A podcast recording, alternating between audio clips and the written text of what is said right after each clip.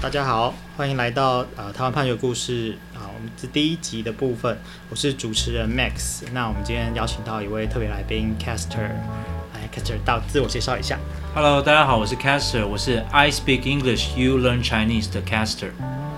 好，那我们今天第一集的部分，我们想要跟大家分享的是呃台湾苗栗地方法院啊一零六年度。数字第三百二十八号民事判决哦，大家只要到司法院呃法学资料检索系统去 key 上这个字号，就可以看到这个判决的全文。那因为今天是第一集的关系，我先跟大家分享一下这个判决，我们大概怎么看这个东西啊？那首先大家可以看到，就是它可以分成两部分，一个是判决主文哦，哦，就是判决如下，然后下面有主文八八八八八。那这个部分就是法院他对于这个案件他做的呃结论这样子。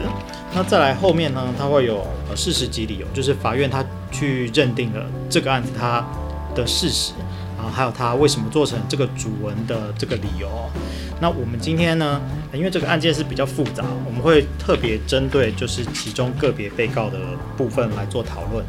那我先大概跟大家讲一下这个判决它的大概的状况。那这个大概的案情呢，就是说呃。有一个叫做基诺线上国际有限公司的公司哦，它有提供一些投资方案。那这些投资方案呢，它就是呃吸引投资人，它就是告诉投资人说，你可以在我们这个基诺线上网站啊套利下注，那你只要用这个十万五千元的投资款。那我们下个月就可以给你九千元的红利，所以我们有保证获利的部分。那这个投资报酬率是周年利率二十九点一三趴这样子。那因为这件事情呢，他基本上是被刑事判决认定有罪，所以啊、呃，这个法院就认为说这些行为人啊，包括我们等下要讨论的这个被告，他们都是有罪的。那因为有罪的关系，所以在民事上应该要负损害赔偿责任。这是这个判决大概的。呃，说明。那我们今天想要特别跟大家讨论的是其中一个被告叫做林冠轩。那林冠轩是谁呢？他是这个呃基诺公司他的会计人员。那根据他自己的答辩呢，就是说他知道这基诺公司他在从事这个国外线上博弈类游戏，但是他只是从事行政工作，那主要的是在 key in 资料。他只有制作自己经手过的流水账，他不是记录整个公司的流水账。那相关的金钱他也都是拿给老板，所以他他是否认他有任何的犯罪这样子。那所以他在这边他是希望啊法院可以驳回原告之诉。那法院呢最后还是认为他有就是应该要负起这个损害赔偿的责任。那他的主要的理由呢，呃是援引了一些其他共同被告啊的，就是。的证词，在尤其是在刑案中的证词，那包括说，呃，林冠轩他自己在这个刑案的警询还有侦讯中，他有提到，呃，这个他有猜想公司可能是类似老鼠会的性质，因为这些他手中经手过的这些单据金额都蛮大的。那他大概知道一个人投资一个单位十万五千元，然后第十三个月他会领两万呃。七千元这样子的投资报酬啊，那他任职的期间，投资人有两百多人，每个月的投资金额是两百万到五百万。好，大概他有陈述这样子的内容，那法院他就认为说，堪认被告林冠轩，他自一百零三年三月啊起在基诺公司任职会计时，他就知道这个啊本案的其他的被告呢，他们有违反银行法的犯行哦，那。法院进一步就是说，呃，冠轩虽然不是会计专业，但是他有相当的教教育及知识的程度哦，所以他应该可以知道说，就是呃，经营银行业务呃需要申请许可，那所以如果没有经过许可而擅自经营，那这个叫做非法呃地下吸金，那这是有刑事责任的。所以呢，他就认为说这个林冠轩的答辩是不足查，那进一步就认为说，呃，你明明就知道你。犯的是银行法的，呃，你做的是违反银行法的事情，那就应该要负损害赔偿责任。那这是在这个部分的讨呃法院的认定是这样子啊。那我不知道 Caster 觉得法院这样子去认定这样的事实，你觉得想法是什么样的？呃，其实我觉得很有意思是说，您刚刚提到，呃，这个公司框会员哦，每个月投资，每个月投资两百万到五百万的金额，非法吸金两百到五百万的金额这样。所以，这间公这间公司成立了多久？它到底总共吸金了多少钱？哦，这边我们可以看到的是说，这个基诺公司它是在一百零三年三月到一百零四年的五月，哦，这是他们。认定的行为的时间点，那至于它到底呃吸金多少钱这部分，因为这个是民事判决啊，他没有特别就就我看到的部分啊，他没有特别去算说他这个基诺公司有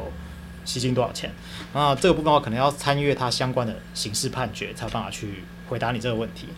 是，所以他的刑事的呃犯的罪可以这样讲吗？呃，可以。他在他在刑事上面犯的罪，呃，是说这个呃。诈欺取财，哦，这边我我我稍微说明一下，他们其实主要违反的是银行法，哦，那就是说，呃，我我概略的说啦，就是银行的业务是需要特许的，好，所以必须就只有银行才能做这些事情，这个部分应该没有问题吧？没有问题，对，好，可是呃，如果是怎样这算是银行的业务？所以像这个。我如果是跟投资人说，我你这个钱进来啊，那我会给你固定的报酬，或者是说这个报酬是高于啊一般，比方说邮局或是银银行的定存的话，那这个部分就会被认为是你在从事跟银行类似的业务。那你既然是没有银行资格，可是你做了银行的业务的话，那这个部分就违反银行法，它有刑事责任这样子。那所以在这个案件里面，基诺公司它就是。违反了银行法不过我我刚刚这样讲法其实是不够精准啊，因为虽然在卖的是用基诺公司的名义在卖，但是呃刑法的部分它是处罚行为人，所以他才会去说到底有哪些行为人是涉案的。那比方说像负责人，这可能没有话讲。那我们今天可能主要讨论是这个林冠轩他他他说他是呃行政，他只是负责记流水账。那他在这家公司。如果只是做行政业务，我们假设他说的是真的的话，那他应该是会被认为违反银行法吗？你的看法是怎么样？嗯，我觉得他如果知情的话，他是没错，因为您刚刚提到说他是要要这个，对不起，我我就就我都不是用一些法律的用词，就是都是惩罚，是，惩罚所谓的行为人嘛，是，是对，所以如果说。他如果知情的话，他也是应该是要被受惩罚的。对，我我我想你你刚刚这个说法很好，因为我们在刑法要处罚一个人吧，就是他要有故意，那故意就是他到底知不知情。那所以哦、这也是我们今天就是台湾判决故事为什么会想要跟大家分享的原因啊，就是今天判决他是怎么去认定说林冠轩他是知情的？他他的说法就是说，经手的钱都很大，那我自己觉得他可能是。类似老鼠会这样的状况，那这样子，你认为够不够？就是认为这个人是知情的。如果说今天我在一个我我今天是呃林冠轩的话，或者说或者换一个方式讲，说我今天是经营那么大笔钱，然后呃我怀疑这是一个老鼠会的时候，那当我怀疑的时候，我可能会做一些求证吧，或是或是或是。我也不知道，